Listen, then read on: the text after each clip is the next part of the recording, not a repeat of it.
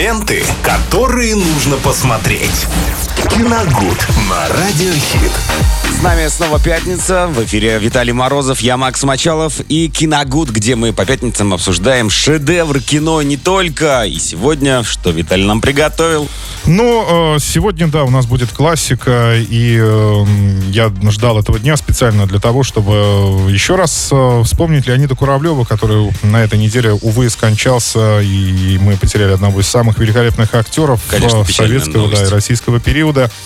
И э, начну я с того, что ну, я об этом говорил, но э, повторюсь, э, когда стало известно о его смерти, многие крупные э, сайты, посвященные кино, и э, паблики различные, да, на которые я подписан, ну, конечно, сразу поспешили выложить э, подборку фильмов с Леонидом Куравлевым. И я не то чтобы сильно поразился, но я немножко удивился тому, насколько подход э, вот к его фильмографии получился довольно формальным э, у некоторых пабликов, ну и особенно у некоторых сайтов. То есть, что там, Иван Васильевич, Афоня?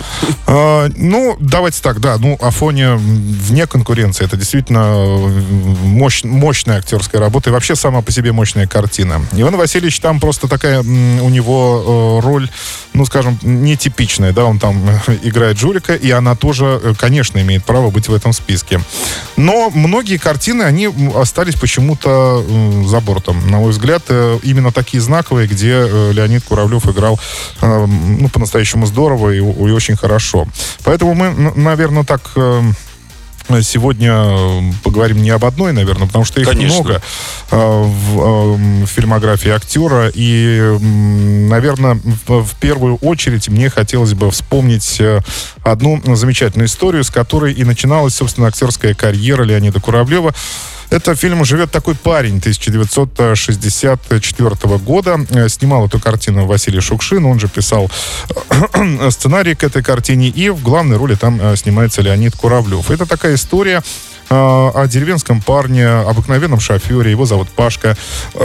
Он живет, работает, мечтает. Очень такой пронзительный парень. Он добрый и всегда готов помочь людям. И, Рубах парень вообще. Да, и он живет с разными людьми, и, каждым, и с каждым, с кем он встречается, он э, как-то хочет улучшить их э, быт, улучшить их жизнь. Но потом, в общем-то, выясняется, что его помощь э, так особо никому и не нужна, они все, все живут своей жизнью. Но все-таки с его появлением в их судьбе происходит обязательно что-то хорошее. Это действительно очень хороший фильм, он очень добрый, так если можно применить Э, такой термин к этой картине. И одна из, безусловно, лучших ролей Леонида Куравлева. Он там, ну, еще такой совсем молодой, его не сразу можно узнать, картина не цветная, э, но э, смотреть ее, работа его особенно там, это сплошное удовольствие. Еще хотелось бы мне вспомнить «Золотой теленок», это уже 68 год, это комедия Михаила Швейцера по роману Ильфа Петрова, и пару Сергею Юрскому, великолепному в этой картине, который играет Остапа Бендера, а, как раз был вот добавлен а, Шура Балаганов в исполнении Леонида Куравлева. И вы знаете, а, ну, так скажем, экранизаций было, ну, не то чтобы много, но некоторые были Достаточно. экранизации, да, э, этого романа.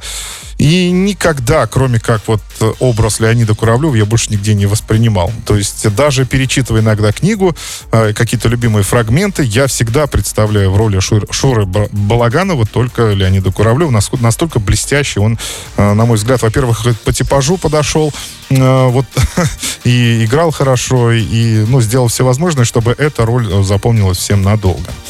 Ну и э, давайте третью картину тоже назовем. Это вот одна, вообще моя самая любимая, э, с участием Леонида Куравлева. Это даже не экранное кино, это ТВ-фильм. Он вышел в 1980 году. Э, по заказу это вот, э, ну, в то время было очень модно снимать, э, не, мод, не то, что модно, а... Нужно, наверное. Нужно, больше. да, снимать фильмы на производственные темы. То есть, чтобы там были разговоры о работе, да, рабочих обязательно, о каких-то предприятиях, заводах, то есть что там происходит. В общем, чем живет рабочий человек. То есть это было необходимо тоже показывать и необходимо было снимать. И э, такой вот сценарий поступил как раз э, Татьяне Леозновой, знаменитой создательнице «17 мгновений весны». Ну, поначалу, конечно, она восприняла его как э, достаточно рутинную работу, может быть, где-то даже скучную, но если бы они не написали очень интересный э, сценарий к этой картине, там э, начинается все с того, э, с, того, что главные события все разворачиваются в одном вагоне поезда. Весь, э, там две серии, весь э, фильм. Приемная комиссия из Москвы, э, выявив недоделки в построенном хлебозаводе, не подписывает акт его сдачи, но от этого зависит судьба не только многих людей, связанных со строительством, но и жизнь городка вообще в целом. И вот главный герой картины Леня Шиндин в исполнении Леонида Куравлева. Человек э, очень совестливый, очень честный, порядочный. И он всеми силами и любыми средствами пытается изменить решение комиссии. Но все усугубляется тем, что это надо сделать обязательно, пока они едут в поезде и пока не доехали до городка, э, где, это, э, где станет известно о том, что акт уже не подписан. И э, Тут еще вмешивается м, э, ряд обстоятельств. То есть э, получилось, знаете, в этом фильме, несмотря на производственную тему, настоящий такой триллер-детектив, то есть где все развивается как раз по классическому канону детектива. Там, э, вск- например, вскрываются различные... Ну, это что-то, знаете, что-то типа убийства в Восточном Вот Экспрессе, но только, сказать, только, без, очень. только без убийства. Потому что там Лене приходится действительно проводить целое расследование для того, чтобы понять, почему это так не подписали. Э, Там будут э, ложные герои поначалу, да, которые будут э, ложно положительными, потом выяснится, что они вообще не положительные. То есть все вот такое, что присуще жанру э, детектива. Ну и, соответственно, здесь э, вот э, я хочу отметить роль э, просто великолепный Леонид Кура, как он здесь играл. И, наверное, особенно хочется отметить э, огромное количество текста, которое ему пришлось заучивать, запоминать для того, чтобы сыграть вот эту роль э, Лени э, Шиндина. А, это просто невероятно. Он, он говорит весь фильм постоянно на разные интонации. Он то кричит, то шепчет. э, И наблюдать за ним это просто действительно сплошное удовольствие. Ну и тут же здесь хочу отметить Ирину Муравьеву.